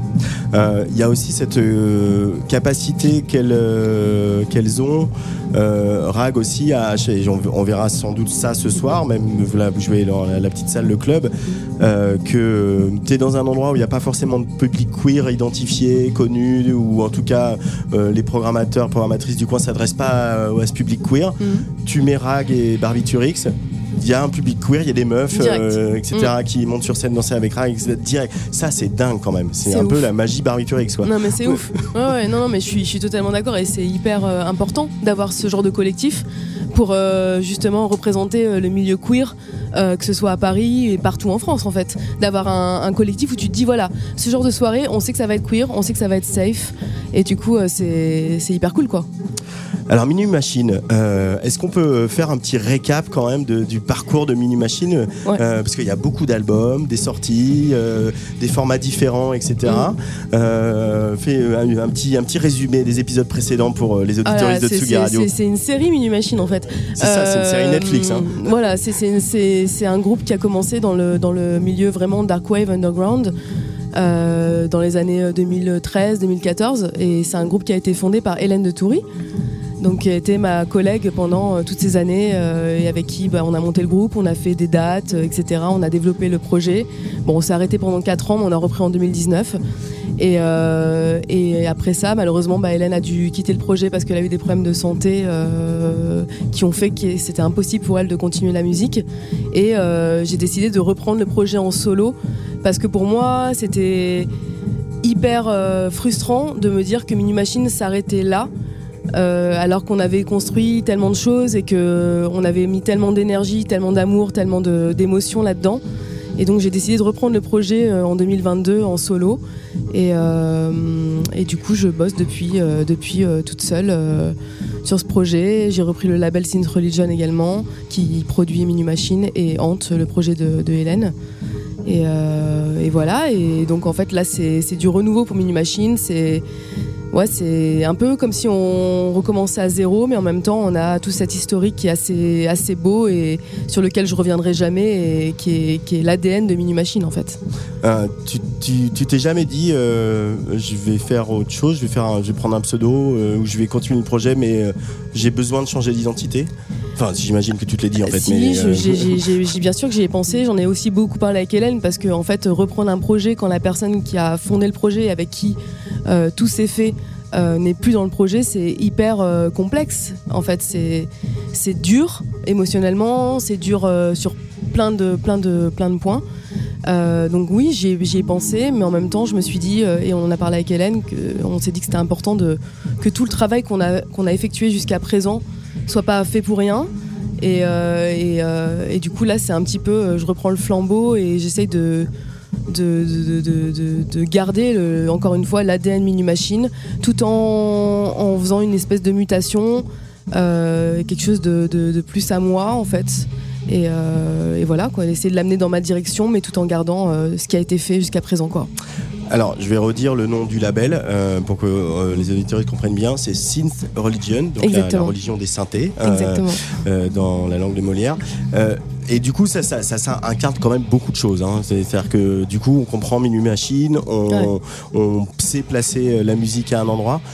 Et pourtant, euh, la musique de Minuit Machine, elle se résume pas à euh, de la dark wave avec des synthés quoi. C'est Mm. ce projet, il est beaucoup plus riche. Par exemple, sur le sur l'album 24, il y a Unsent, à- le dernier morceau, qui est une une balade quasiment piano-voix. Ouais. Euh, vous avez toujours, avec Hélène et toi maintenant en solo, voulu qu'il y ait euh, cette richesse et toutes ces ouvertures-là dans la musique de Mini Machine? On n'a jamais vraiment cherché à ce qu'il y ait toutes ces ouvertures, mais c'est juste qu'en fait, comme on vient de backgrounds totalement différents avec Hélène, forcément de fait, il y avait euh, euh, euh, ce caractère hybride et c'est, ouais, cette richesse un peu dans les influences parce qu'on vient pas du même milieu avec Hélène. Elle, elle est plutôt dans la scène métal et moi, je suis plutôt dans la scène pop, pop rock. Donc euh, c'est vraiment un mélange un peu improbable. Moi, je me suis retrouvée dans Mini Machine un peu par hasard. Et, euh, et voilà, en fait, je pense que c'est ça qui fait un peu la richesse de Mini Machine, c'est que justement, on n'est pas ce groupe dark wave, vraiment là où on attend euh, la dark wave, voilà, telle qu'elle est. Et j'ai rien contre ça, hein. mais c'est juste que moi, ça m'aurait pas semblé me ressembler si on était resté là-dedans quoi. Donc j'ai ramené ce côté pop et euh, c'est ce côté pop là qui va je pense euh, euh, dominer dans les prochains mini machines même si ça restera forcément électro et il y a aussi ce côté dark par contre qu'on avait en commun avec Hélène. Ça c'est vraiment notre ADN commun, c'est le dark. Et euh, ça sera toujours là parce que parce que même si je veux faire de la pop parce que j'adore la pop, j'ai toujours j'aurai toujours ce côté sombre euh, et je chercherai toujours à l'exprimer. Mhm. C'est hyper important pour moi et je trouve qu'il se mélange tellement bien avec la pop. Euh, et alors, c'est pas votre ADN commun, mais mine de rien, le, le- le point de connexion entre vos deux univers, c'est aussi le dance floor. Euh, parce que on danse sur Mini Machine. Euh, Oui. D'ailleurs, ce soir, vous, tu joues à 1h du matin, donc c'est Ouais, une heure où les gens ça. dansent. Exactement. Euh, et effectivement, le, le- ce dance floor là, dark, euh, romantique, euh, sombre. Euh, dark et sombre, c'est un peu redondant, mais euh, c'est- j'y mets pas la même connotation. Mais euh, dark pour le style et sombre pour euh, l'esprit, notamment les paroles. Euh, c'est celui-là que vous avez voulu habiter, un endroit aussi où on peut exorciser ses colères et, se faire du bien? C'est exactement ça. En fait, c'est marrant. À chaque fois que tu dis ce que vous avez voulu faire, en fait, on n'a rien voulu faire. Enfin, on Ouais. a fait. Et ça s'est fait comme ça. Et, c'est comme ça qu'on produit nos albums, qu'on a toujours produit nos albums. C'est jamais dans une volonté de faire quoi que ce soit. C'est plus de nous laisser aller à ce qui nous habite et ce qui nous ce qui nous touche, ce qui nous transcende, ce qui nous fait du bien, ce qui nous fait du mal aussi, parce que c'est pas forcément que le positif, c'est vraiment exorciser et, voilà et on, voudrait, enfin en tout cas, euh, je dis toujours on, euh, c'est difficile de, dire je dans un projet qui a été conçu à deux, mais euh, moi maintenant ma volonté c'est vraiment de, transmettre des émotions, de, même d'aider. Je sais qu'il y a- pas mal de personnes qui suivent Mini Machine et qui nous ont toujours dit vous nous aidez à travers les paroles, à travers la musique, à traverser des périodes sombres de notre vie. Et euh, moi, c'est ce que pour moi la musique c'est ça en fait. C'est en tout cas moi personnellement ça m'aide à traverser des périodes sombres et je j'ai cette volonté là de de, d'aider les personnes à, traverser ce qu'elles ce qu'elles ont à traverser et à exorciser euh, tout ce qu'il faut exorciser quoi. Il y a une, une grande sœur qui euh, est euh, pas loin. Alors il y en a une qui est vraiment là physiquement dans le studio, mais il y en a une autre, c'est Rebecca Warrior. Euh, Oui. On vient de parler d'elle euh, à l'instant avec euh, Matt Ben qui était euh, à ta place. Euh, Matt Ben, euh, Matt Ben, Rebecca Warrior euh, qui a lancé Warrior Records, Mhm. euh, un label qui lui ressemble, qui est plus qu'un label, qui est aussi un, un endroit euh, euh, d'entraide, de, de, de solidarité, de, de construire quelque chose d'artistique ensemble. Ouais. Euh, voilà, donc il y a un vrai enjeu à ce label euh, qui a sorti un EP de Mini Machine il y a, il y a quelques mois. Oui. Euh, Il y a la sor- compile qui sort en mois d'avril où il y a un nouveau morceau. Ouais. Cette collaboration artistique avec Rebecca Warrior sur ce label, est-ce que tu peux nous en parler? Comment c'est de d'échanger sur son projet avec quelqu'un comme Rebecca Warrior? Bah, c'est enrichissant, c'est vrai, c'est honnête, c'est hyper agréable aussi parce que c'est quelqu'un de très franc, c'est quelqu'un de très gentil et de très euh, généreux en fait dans sa manière d'être. Et, euh, et ça fait plaisir dans ce monde-là parce qu'en fait, elle je pense qu'elle a capté que la musique, euh, ça devait être un milieu safe et un milieu beau dans lequel les gens peuvent se sentir bien et se sentir à l'aise pour grandir et être qui ils sont, qui elles sont vraiment. Et euh, donc en fait avec Rebecca, on a on a cette euh, ce pouvoir là d'être euh, qui qui on veut vraiment être en fait. Et elle nous donne cette cette opportunité et voilà c'est le label Warrior c'est c'est un, label avec des valeurs euh, que je partage à 100% et, à qui je dois beaucoup parce que à qui je et on doit beaucoup avec Hélène parce que euh, il nous a permis aussi de nous implanter sur le, territoire français dans la scène queer et, euh, pour moi c'était hyper important d'être implanté dans ce dans ce milieu là moi qui viens d'une scène plutôt dark wave très très hétéro très enfin c'est enfin c'est pas grave hein, c'est la construction du groupe et c'est totalement ok mais mais euh, je suis je suis euh, vraiment enfin je serai reconnaissante euh, à tout jamais au label Warrior Records évidemment enfin voilà. Du coup, la suite, c'est quand? Bon, Il y a ce morceau sur la compile au mois d'avril. Est-ce que euh, ça tourne pas mal Parce que du coup, Rebecca Warrior t'a aussi aidé à travailler avec euh, un Exactement. tourneur qui s'appelle Ward qui euh, exactement sait pas du tout travailler ni trouver des dates pour ses artistes. Voilà. Donc ça tourne, le projet il tourne. le projet tourne ouais. et des nouveaux morceaux, il va Ouais. y en avoir. Ça Ouais, y est, bien c'est sûr. c'est en, c'est en- je suis c'est en, en chemin. production, je suis en production d'un nouvel album. Il va y avoir probablement un nouveau single en septembre euh, 2024 et un album qui est prévu début 2025. Donc qui sera euh, voilà euh, full euh, full moi avec euh, l'aide de productoristes j'ai super hâte. C'est un gros tournant dans la carrière de Mini Machine, dans ma carrière. Et c'est hyper émouvant et à la fois très effrayant pour moi de justement de, sortir ce nouvel album sans Hélène. Mais j'ai hâte. Euh, voilà. Du coup, vous avez décidé quoi que euh, elle allait écouter quand même ou elle va écouter quand ça va sortir ou quand tu feras les envois euh, presse ou- écoute, je, je sais pas si Hélène va écouter le nouvel album. euh, je sais pas parce qu'elle est complètement déconnectée du monde de la musique et, et je la comprends totalement parce qu'elle a eu vraiment un problème de santé qui fait que la musique pour elle c'est plus du tout d'actualité. Donc je comprends totalement. Euh, mais en tout cas, euh, j'espère que ça, si elle écoute, ça la rendra un peu contente de voir que l'ADN de Mini Machine euh, se poursuit dans le temps et que tout ce qu'on a construit toutes les deux, c'était pas pour rien et c'est pour, c'est pour le meilleur quoi.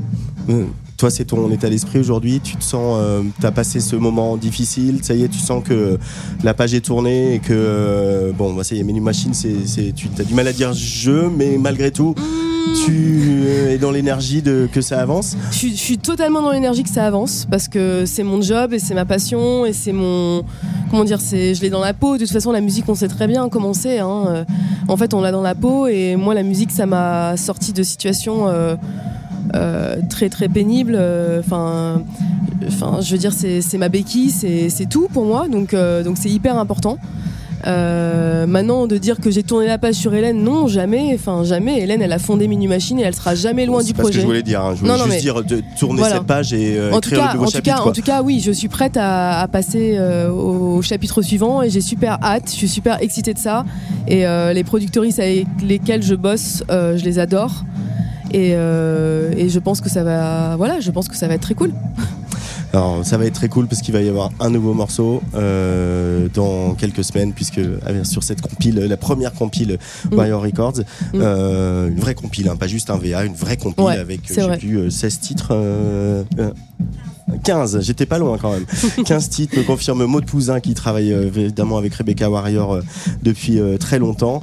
Merci beaucoup, Bah, merci Amandine à toi. Mini Machine. Merci à Tsugi. Et puis tenez-nous au courant, bien sûr, de la suite Bien sûr, avec on plaisir. continue euh, à parler de tout ça. Et nous, on a encore de belles choses sur la Tsugi Radio en direct d'Astropolis. Tsugi, Tsugi, Tsugi, Tsugi Radio.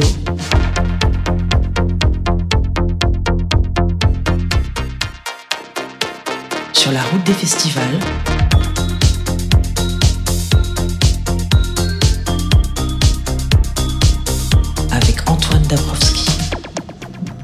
À suivre pour cette dernière partie d'émission, la Marseillaise Tristana, la Nantaise Soa 420. Mais tout de suite, la tête d'affiche de ce festival, le Bulgare Kink, qui vient pour euh, la deuxième fois à Astro cette année. La première fois, c'était en été. Cette année, c'est donc euh, les murs de la Carène qu'il va faire vibrer au son de sa techno house breakée et funky. Incroyable parcours euh, que celui de Kink, grandi dans les années 80 dans un pays soviétique et qui est devenu aujourd'hui une des stars mondiales de la techno qui sillonne la planète tous les week-ends avec un live qu'il a su faire évoluer artistiquement et techniquement. Kink au micro de la Tsugi Radio en direct de Brest. I used to be a DJ, and um, I always imagined that uh, electronic music is uh, something uh, that you do alone in the studio.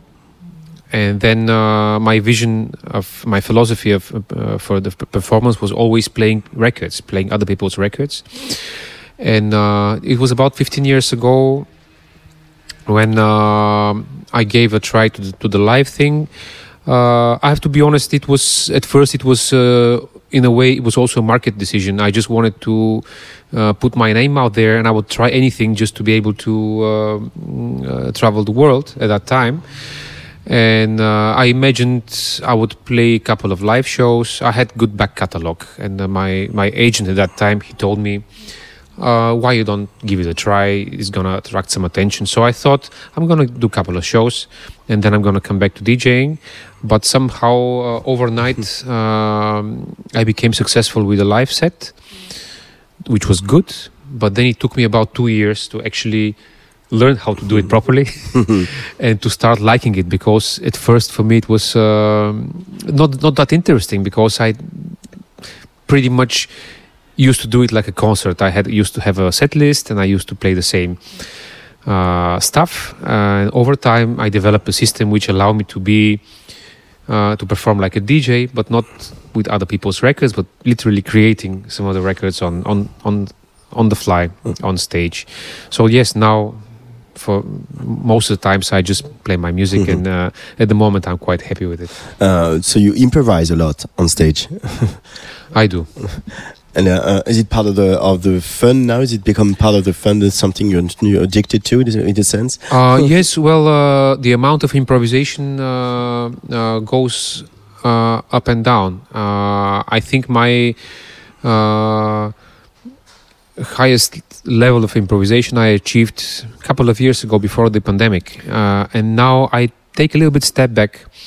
And uh, by that, I don't mean I don't improvise anymore, and uh, I don't mean that the sets are uh, similar or the same.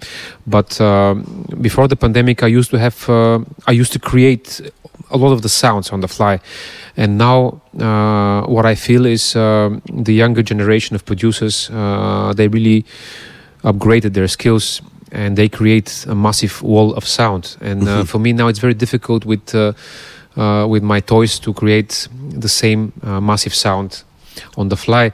So now, by improvising less, I mean I just have uh, loops, elements which are made in the studio to to create that.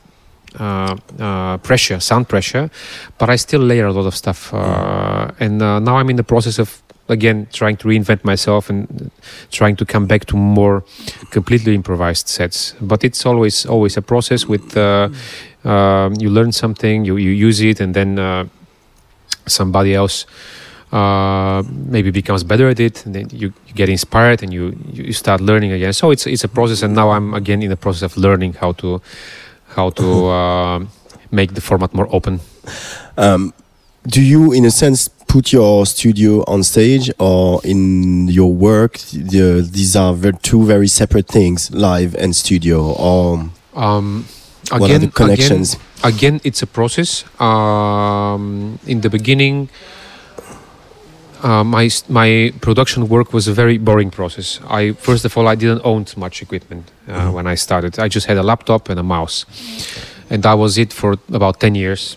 So I was basically drawing things on my screen, and then uh, the result would be to get get a sound out of it.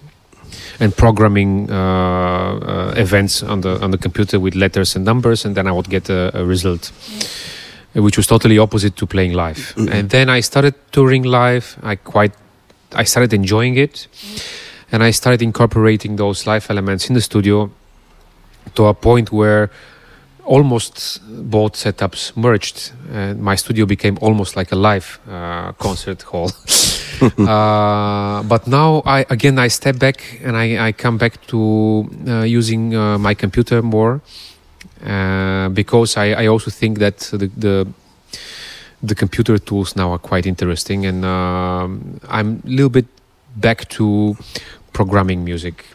I still I still have equipment in the studio. Actually, I, I collected a lot of stuff and I haven't sold anything. Uh, but now, in order to get the job done and in, in order to uh, at least try to be original, I use maximum one vintage or one, you know, hardware equipment, and then uh, I'm back again at using my computer more, uh, and more or less trying to create my own tools, and then create music with them, which the software allows me to. Uh, you talk about the younger generation earlier, and uh, what's funny, and especially we see that here at Astropolis, is that the younger generation uh, tend to blend everything in, um, you know, techno, house, uh, EBM, whatever. And in a sense, that's what you've been doing all your career. Uh, way before that, uh, mixing techno and house and broken beat in that uh, in that level. Uh, is that um, I mean, you were pioneer in a sense, but still, uh, how does the younger generation, you know, inspire you and uh, keeps you, like you said, yeah, helps you reinvent yourself all the time? well, well, thank you for saying that. Uh, about the pioneer part, I disagree. I, I follow. Uh, we all we all follow. We are all inspired by something else. Uh, but yes, I definitely did that. I mixed different genres, and uh, probably that was the reason I didn't become a DJ superstar because there was a very long period where uh, the public would expect the, the DJ to play subgenre of a subgenre of a subgenre, and I would be all over the place. But then the live set allowed me to uh, do my own thing uh, because the public is, uh, I think the public is a little bit more uh, forgiving if, if they see a concert, if they see uh, uh, that you present your own music. Um, and uh, I have to say, I definitely did that. I mixed a lot of my inspirations, but somewhere along the line, I think I also became a bit one dimensional for my own standards. and what happened now with uh, with the young uh, young generation uh, is is very inspiring for me because I kind of lost my way into experimentation and um now with uh, with the artists which are currently popular amongst the youngsters a lot of them they haven't played or done music one or two years ago but the whole situation with the pandemic kind of accelerated that uh, Mhm. change of generations. And uh, a lot of the new kids uh, they don't know much uh, history. And that's not necessarily a bad thing. They don't care. Uh, they don't follow dogmas. They break the rules. And that's pretty amazing. I'm very very amazed by by some of the the new kids on stage and uh, now i'm i'm i'm inspired and i'm following again Uh, you said in an interview for Billboard, uh, I also like the music to be a bit irritating. Why is that? Um, I don't know. I um, I I was uh, not into uh, pop or rock music when I was younger. I was always into arts, uh, but I was I was really into drawing, and I was I, I liked music, but I was not a music addict, and I was not a big fan of uh, any band or a singer, and. Uh, well, I like disco music. I, I when I was a kid, I used to buy some disco records, but I was not a crazy fan of someone uh, go to concerts and follow. And then uh, it was about the year 1991, 92, when um, well, there used to be this radio show for dance music every Sunday, and the radio DJ played a song that a track that really blew my mind, and he said, "Well, okay, that's techno," and that was. Uh, uh, that made me from somebody who generally likes music to somebody who became addicted to music because there was something that shocked me. It was a mixture of uh, pleasant sounds and sounds that are so extreme that I was not really sure if I liked them or not. Uh, and that was very special experience in my life, and uh, I always remember that that moment of uh, uh, hearing something that's too much information at once and uh, pleasant, but also on the border of of, of something that you can process. Uh, so that's why I say that I, I like the music to be nice, but also sometimes a little bit irritating, uh, because that's that was my first connection with the music I love, and I try to to preserve that feeling. Uh, your music is very colorful, dynamic. Um, uh, why do you want it like that? Is it, does it have to do with the movement? Because it's mm, techno is about movement. Um, It's, it's like you can you can grab your, the music, you can visualize it when you Yeah. listen to your tracks. Yeah, um, I have I have many inspirations in the dance music. Uh, um, I think because uh, I grow I grow grow up in Bulgaria, and uh, at the time when I was getting into the, the dance music, uh, we still haven't got much of a culture. Uh, we just became a democracy. That was in the early '90s, and um, we also were into financial crisis at that time. So basically, the only access to music was uh, pirate cassettes and uh, some uh, radio shows, including the French radio. Uh, just give me one second. Uh, radio France Internationale. They used to they used to transmit the show from Radio Nova on the weekends, where I believe uh, Laurent, Laurent Garnier uh, was playing Yes, he was. and and basically I had all these uh, bits of music from here and there. Sometimes more more on the cheesy side, sometimes more on the on the more intelligent side.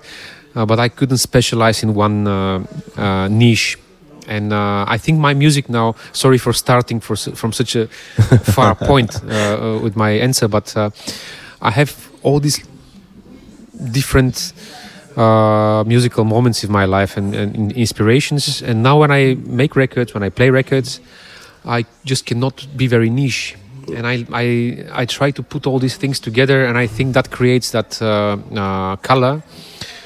Uh, and then the movement, it's it probably comes from the, the, the fact that I play live, and I I adopt that way of uh, making music as well. So uh, I think the the movement comes from uh, the the physical approach to make, making music, and then the color is from this, you know, different elements that uh, I connect from from an early age. Um, what what was it like growing up in the 80s in uh, behind the, the Iron Curtain musically? Uh, what kind of music did you have access to? Oh, that's a very good question. uh, we had one record label. It's, it was- State-owned? It's, it's yes, state owned. Yes, it was called Balkanton, and basically uh, that label would, uh, beside releasing Bulgarian artists, which were very few, approved by the state, Of course. um, they would license records from from the rest of the world, mostly from Russia, the Soviet bloc, a little bit of uh, East Germany, and um, music that the government would uh, consider safe for the society. so uh, yes, I was. I had a I had a record store right in front of my school. I was a little kid, and I would go to the record store. The records were very cheap, uh, vinyl records, ultra cheap. I could afford them, but um uh, maybe there were forty records in total you Wow. can buy, and that's it. After after a couple of months of collecting, you just have all the records. so that was that was the experience. Unfortunately, very limited, uh, but also that made me appreciate uh, the music. Uh, uh, later on in the 90s, when things opened up a little bit more, uh, then the problem was um, uh, the, the budget. The budget Uh, financial crisis. Because, yes, we. Um, the first record store in Sofia, a proper DJ record store with new records, opened in 1993, and uh, pff, a record would cost quarter monthly wage. I couldn't imagine, and I, I think the clubs back then, I believe the clubs they must had some sort of a budget to to buy records for the club. I cannot imagine otherwise how DJs would be able to afford it. Wow. so I was not frequently buying records. And then uh, again, I was limited. The music was there, but I couldn't have it, couldn't own it. Uh, and that also made me very passionate about music because this was uh, I couldn't get it, and it was also something mysterious. And uh, I I don't want to say that now things are worse, things are just different, but uh, unfortunately I have a little bit less fire for uh, finding new music because it's the music finds me. You know, music finds you. You want it or not, it just screams at you all the time. so that was it. That's the world we live in now. but uh, to finish on that, on, on that, was there still some sort of reckoning after the the, the uh, Soviet bloc went down, and like music, like there was in Germany, in Berlin, for instance, where you know people Absolutely. just do- dove into uh, techno. Absolutely, absolutely. Uh, we actually had an amazing scene. The first big rave in Bulgaria was in 1994. There were clubs before that, nightclubs, where the DJs would mix uh, EBM, industrial music, with uh, with some sort of techno, early hardcore breakbeats. You would hear Nine Inch Nails. The Prodigy, Future Sound of London, Joy Beltram, and Richie Houghton in one, one and some and some top forty hits in one night. That was the clubs, and then '94 was the first big rave. Also, musically was very mixed, uh, but the people uh, adopted the the music and uh, and the the uh, expression expressing themselves uh, immediately. People love the idea to dre- dress up differently. Also, um, uh, there was a very interesting phenomenon. Mid '90s, early to mid '90s. Uh, the organized crime in Bulgaria emerged, and uh, also people were very poor, and uh, everybody, even on the on the lower lower level, lower level, would struggle with with crime. But on the big raves, that was the safest place. You go to a big party, big big room, fifteen thousand people. You you leave your jacket, everything in in the middle of the floor. Three hours later, you come back, you pick your stuff up. At the same time, when where people would be robbed on the street, the people would take their sneakers. Uh, but in the raves, that was that was a safe space, and it was. Uh, uh, not just the music, just uh, the, the, general energy uh, on those events was amazing. People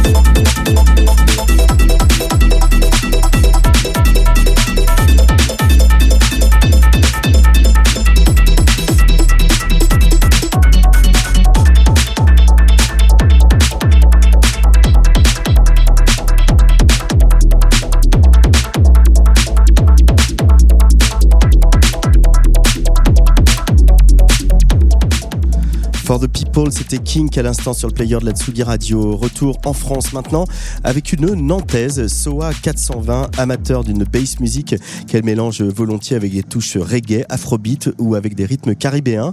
Avec d'autres femmes artistes à Nantes, elles ont créé le collectif Zone Rouge pour faire danser autrement. C'est Soa 420 qui a ouvert la soirée d'hier à la Carène et on a pu bavarder avec elle dès sa descente de scène.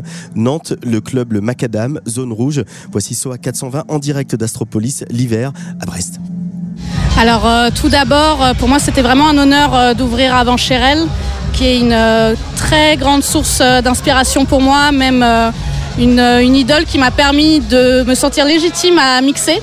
Quand j'ai vu sa Boiler Room il y a 5 ans, du coup je me suis dit que c'était vraiment l'occasion de faire cette déclaration d'amour pour la musique anglaise que bah, j'affectionne vraiment particulièrement et le mélanger à mes influences personnelles où j'ai grandi avec ma famille, on écoute beaucoup de reggae, etc. Et du coup, j'avais envie de mélanger tout ça, les influences jamaïcaines, euh, anglaises, avec de la dubstep, et puis après de la drum and bass, euh, voilà. Votre génération d'artistes, vous citez souvent des gens qui sont euh, aussi jeunes. Cheryl, elle est, elle est pas très âgée, elle est pas beaucoup plus âgée que toi, elle est présente depuis pas beaucoup plus longtemps. Et il y a, on sent ce, passage de relais, même s'il n'est pas réel, en tout cas il est artistique, très fort. Ça, c'est un peu nouveau, ça, ce fait de se sentir euh, aidé par les gens qui étaient là deux ans avant soi. Oui, je pense que c'est des questions en fait de légitimité, surtout quand on fait partie de minorités, en tant que femme, en tant que personne racisée. C'est, en fait, je me posais même pas la question avant de passer derrière les platines. J'ai toujours travaillé avec des artistes, mais j'avais jamais pensé à aller sur la scène parce que je considérais que c'était moi-même, je considérais que c'était pas ma place. Et en fait, de voir euh, de la représentation en tant qu'artiste derrière les platines, c'est ça qui a fait des déclics, je pense, euh, du coup assez récents, parce que c'est des questions en fait dont on parlait pas. Moi-même, je comprenais pas pourquoi je me voyais pas sur le devant de la scène. En fait, je je le verbalisais pas. Et euh, du coup, bah, quand on voit des gens qui nous ressemblent et dont aussi la musique ressemble, euh, bah, en fait, ça, ça donne envie et de se lancer et de se dire que ça peut marcher aussi. Et euh, du coup, voilà, ça a été un gros déclic avec aussi le Six Figure Gang, Ouais. du coup, dont Cheryl faisait partie, avec LCY, Yazus, Fodia. Et en fait, du coup, de cette impulsion du Six Figure Gang, avec ma collègue Anaëlle, on a eu envie de créer Zone Rouge à Nantes. C'est aussi ce crew-là, en fait, qui nous a donné cette envie. euh, Comment c'est né, toi, euh, ton arrivée aux platines, ton envie de mixer? Tu nous as parlé de l'importance de Cheryl et de son crew et de, cette scène-là. Euh, comment, toi, à un moment, tu as franchi le pas et, pourquoi avoir choisi Nantes et qu'est-ce que vous avez réussi à créer à Nantes, notamment avec Zone Rouge? Alors euh, à Nantes, en fait, dès que je suis arrivée, j'ai commencé à bosser au Macadam, euh, un petit boulot au vestiaire euh, à côté de mes études. Et du coup, on s'est retrouvés à être plusieurs femmes passionnées de musique électronique, mais dans les petits jobs, on va dire, du club, donc le vestiaire, le bar, etc. Et euh, du coup, bah, on s'est, euh, un jour, on s'est réunis et on s'est un peu posé les, les questions qu'il fallait poser Ouais. de euh, pourquoi bah, on n'était que des meufs à des rôles qui n'étaient pas de direction et aussi pourquoi il n'y avait pas de, beaucoup de meufs derrière les platines. Et du coup, en fait, on a voulu se donner de la force parce qu'on ne trouvait pas la force seule. Ça faisait assez peur, entre guillemets. Il y avait encore des énormes, vraiment énormes, problèmes de parité à Nantes à cette époque-là. Et du coup, en fait, on s'est toutes euh, réunies pour euh, créer euh, Zone Rouge, du coup, qui, était, est un collectif féminin. En fait, notre force dans Zone Rouge, c'est qu'on a toutes des parcours très différents. Et du coup, on amène aussi des styles derrière les platines qui sont différents. Et euh, du coup, ça a été notre force parce qu'on pouvait euh, s'insérer dans des lieux assez différents aussi. En fait, nous, euh, dans Zone Rouge, on s'est vraiment réunis autour plus euh, de, de la culture rave, du clubbing. Voilà, on est, on est des filles, on aime bien faire la teuf la nuit, voilà. Mais C'est très on, bien. mais on a aussi cette envie de collaborer avec des institutions parce qu'on a aussi un message euh, social en fait qui est très important pour nous et euh, on n'a pas spécialement envie de se cloisonner qu'au clubbing euh, pur. On a aussi envie de porter des messages à d'autres personnes qui fréquentent pas forcément les clubs et du coup ça c'est un grand plaisir en fait de jouer dans des lieux différents comme euh, au lieu unique euh, où on a eu une résidence avec Zone Rouge. Aujourd'hui on a toujours la résidence euh, à Macadam où on continue nos soirées euh, nocturnes et récemment on a fait un festival aussi le Zone Fest où du coup on a investi plusieurs lieux différents. un bar, les Trois Corbeaux, le lieu unique, mais aussi le Macadam et Hometown et le Floride. Ouais. Donc Macadam et le Floride sont des lieux très club, très rave euh, de Nantes, mais en même temps on était aussi au lieu unique. euh, voilà, jouer entre l'institutionnel et l'underground, euh, c'est ce qu'on aime faire, mais toujours avec ce message militant, social. De toute façon, rien que d'être derrière les platines, pour nous, c'est déjà un message qu'on soit là. Je l'ai dit, tu as, toi tu es franco-malgache, vous écoutiez beaucoup de reggae euh, et on sent dans ta musique, alors, même si la base est la bass music et euh, qui peut aller jusqu'à la drum and bass, on sent l'envie de, mêler beaucoup de choses, que ce soit la musique euh, de la Caraïbe au sens très large, que ce soit la musique du continent africain, de tous ces pays qui nous ont envoyé tellement de musique. Comment tu arrives à définir cette espèce de mélange que tu proposes? Alors en fait, euh, j'ai euh, j'ai découvert les musiques électroniques assez tard. Je les ai découvertes quand j'étais à Berlin à 21 ans. En fait, avant, j'étais déjà dans la musique, mais du coup, j'étais dans le reggae. J'étais aussi euh, bah, dans des groupes enfin, plus mainstream, on va dire, et qui étaient toujours orientés vers des cultures noires, donc que ce soit des musiques reggae, afrobeats, etc. Et du coup, en fait, quand j'ai commencé à mixer, ça me semblait totalement naturel de mélanger bah, mes influences euh, d'avant cette découverte en fait avec les musiques électroniques. J'allais pas effacer euh, cette partie de moi. Et euh, du coup, j'avais vraiment cette volonté de euh, bah, d'être moi-même parce que faire faire des sets linéaires, je peux pas en fait. J'y arrive pas. J'y arrive pas parce que je m'ennuie euh, moi-même derrière les platines et c'est quand même pas le but. Ce serait vraiment dommage. du coup, ça me fait toujours plaisir en fait de trouver des connexions et des ponts. Et euh, du coup, quand j'ai découvert euh, la dubstep plus profondément, ça, j'ai tout de suite compris parce qu'en ayant écouté tellement de reggae et de dub avant, en fait, j'ai compris la continuité. C'est pour ça que je suis tombée amoureuse euh, de cette musique. C'est parce qu'en fait, tout est connecté. En effet, c'est des communautés qui sont venues en Europe et qu'après tout s'est mélangé, notamment la communauté jamaïcaine en Angleterre. Et euh, du coup, bah, euh, en proposant ces nouveaux sets, au début, bah, forcément, il y a des moments un peu de flottement, etc. Parce que on ne se comprend pas forcément, mais avec le temps, du coup, on se crée une communauté qui revient, qui sait ce qu'elle attend. Et du coup aussi de voir euh, le, notre public se diversifier, se nous ressembler de plus en plus, c'était vraiment ce qu'on attendait. Et ça fait vraiment plaisir que ça arrive. Ça a mis un peu de temps. Il y a eu des moments où on s'est posé beaucoup de questions aussi, euh, notamment encore de légitimité. Est-ce que ce qu'on faisait, euh, enfin, est-ce que c'était pas dans le vide? Mais finalement, il faut laisser du temps au temps, euh, aux personnes aussi d'apprendre à connaître, de, s'éduquer sur ces musiques, d'où elles viennent, de discuter aussi avec eux. J'ai eu beaucoup de discussions avec des gens qui me disaient qu'ils avaient jamais trop entendu ce genre de style à Nantes.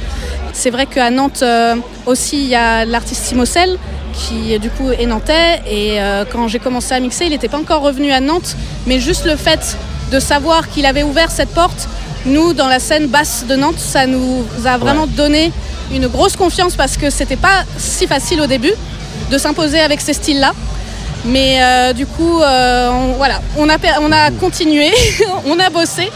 Et aujourd'hui on sent euh, qu'il y a quelque chose qui s'ouvre et ça fait plaisir. Aussi, on avait vraiment envie de, de mettre Nantes euh, sur la carte. Euh, déjà, on, voilà, je, je continue un peu à bosser au Macadam parce qu'en fait, je ne peux pas quitter ce club. Euh, C'est, Ouais. Il est tellement important pour moi. Il, il m'a forgé. On est des enfants du Macadam, vraiment. euh, zone rouge, on s'est toutes rencontrées là-bas.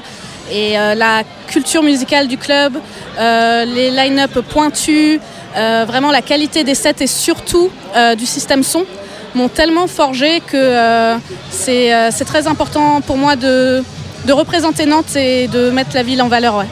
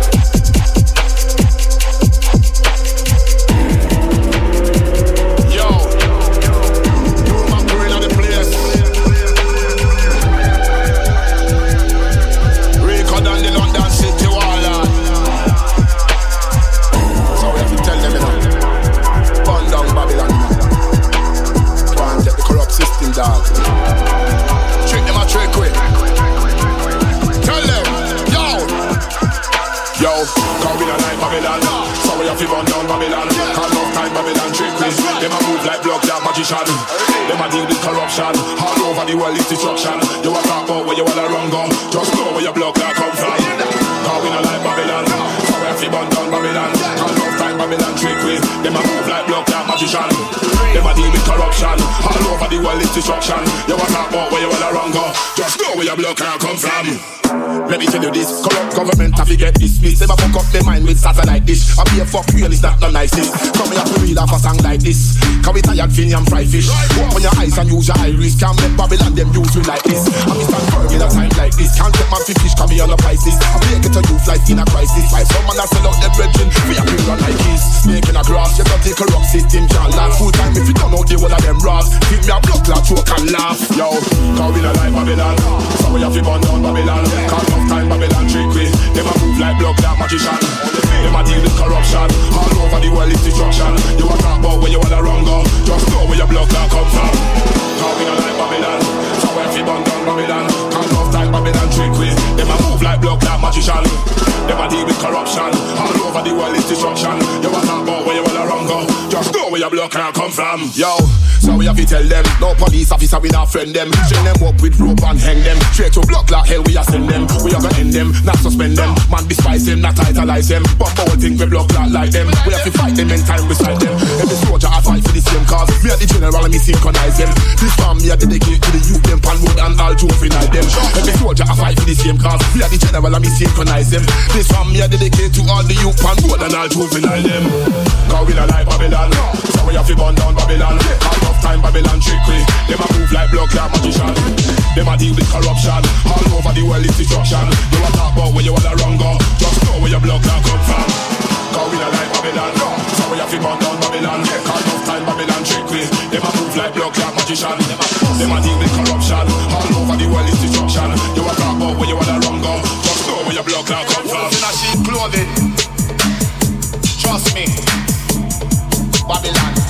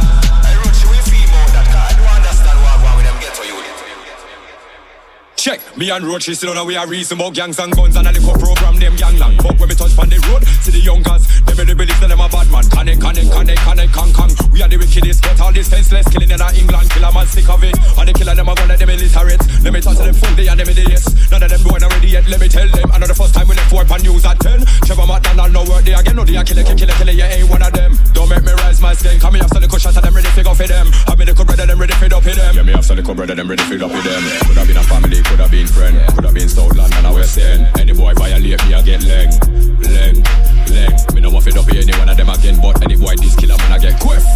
Yeah, dopey, no dopey left. When me dopey the dopey, I left a dopey with the dopey. You can't tell me about shanks and guns or gangs and guns. More gun me a guffy. Me a big dog, them a puffy. And if you get away, then you're lucky. But don't make my little young bucks come on the ends and circle it. Car when they come back round, they come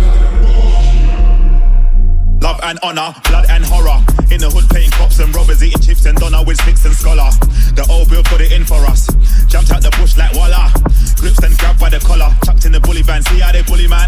Trying to make it out of the squalor, get off us. When them man pop up, man get locked up. Two man are shot up, them man are on us. This is more than beef. Man will be losing more than teeth. Look, I'm talking World War III. Grenades, handguns, military teams. Drones demolishing homes and streets. Man won't be able to call the police. Trying to restore the peace. Sat there as we mourn the deceased. How many more were deceived? Somebody call for machines. Everybody running around, gunning down anyone they see. Right now, everybody leave. Who's gonna make it in the belly of the beast? You might catch a machete in the fleece. So hot and sweaty in the east. Ever so messy, the heavies intervened. My goodness, when the semi got released, several enemies were deleted. Car it's hungry season. If I was you, I'd head for Sweden. They were thinking it all was a dream until they heard everybody screaming. Gangs and guns, kids selling bags of skunk. Where were their dads and mums? Man getting stabbed and punched. Come out a random pub. Smash and run. You would have thought this was bags of fun. This is how the man them does. Gangs and guns, kids selling bags of skunk. Where were their dads and mums? Man getting stabbed and punched. Come out a random pub. Smash and run. You would have thought this was bags of fun. This is how the man them does.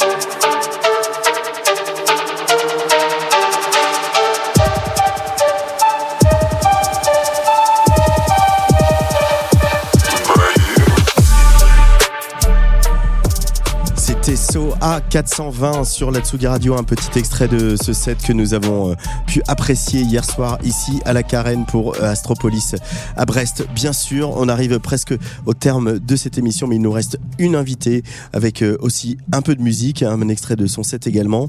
On va se diriger vers Marseille, Marseille qui, euh, dont les noms maraboutage, métaphore, paillettes ont résonné hein, pas mal sur la scène. Il y a quelques années, ces collectifs ont décidé de structurer la scène queer marseillaise en proposant des soirées ambitieuses à une scène locale un petit peu en manque de lieux et d'événements. Alors désormais, euh, maraboutage euh, tourne un peu partout, mais paillettes, ça s'est arrêté car ses membres euh, voulaient se consacrer à leur projet solo.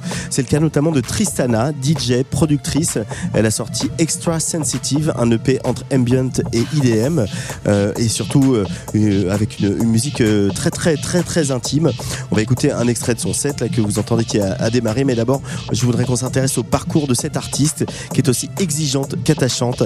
Un parcours qui, comme pour euh, SOA 420 avec Zone Rouge, n'aurait pas été le même sans l'aventure collective de Payette. Je peux que remercier Payette de tout ce que ça m'a apporté.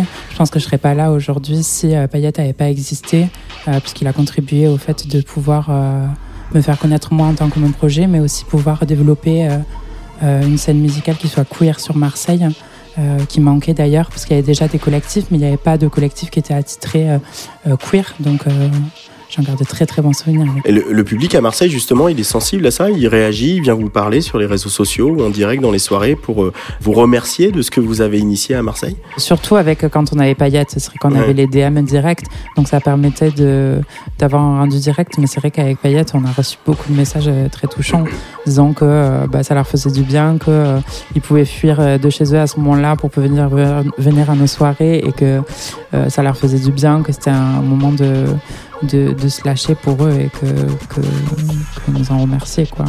Et aujourd'hui, tu as tout appris un peu en autodidacte, les platines d'abord, mais aussi la, la, la production.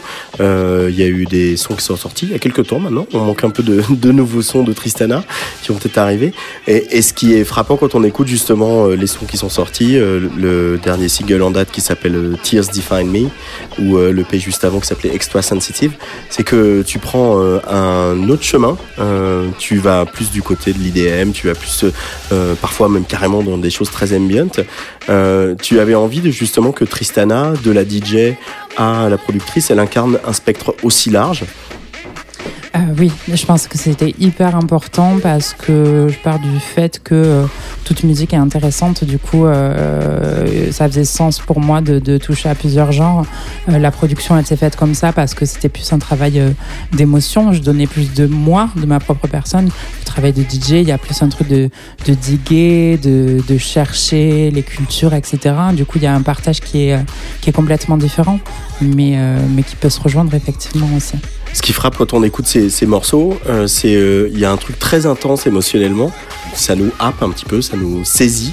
Comment tu l'expliques ça, ce truc presque charnel qu'on a à l'écoute de, ton univers musical? Euh, c'est beaucoup lié par le cinéma aussi. Je pense qu'il y a un rapport cinématographique que j'ai avec la musique, en tout cas dans la production, avec beaucoup de nappes, beaucoup de voix. J'aime bien que ce soit très aérien, éthéré. Il y a cette nécessité euh, déjà pour moi dans la production de pouvoir euh, délivrer quelque chose de l'ordre de mes, de mes propres émotions. Surtout à ce moment-là, là on parle des, des anciens projets. Euh, quand on parle des futurs, euh, on voit qu'il y a une évolution aussi euh, de ma santé mentale, si je peux me permettre. Mais c'est vrai que bah, je me permets, oui. mais oui, il y avait, j'étais plus, euh, bah, j'étais en dépression au moment de Extra Sensitive et de Tears Me. Du coup, c'est beaucoup plus cru, beaucoup plus triste, on peut dire ça quelque part. Euh, mais là, ce qui arrive est beaucoup plus euh, euh, joyeux, sexy et fun, donc assez différent. C'était aussi la période de ta transition.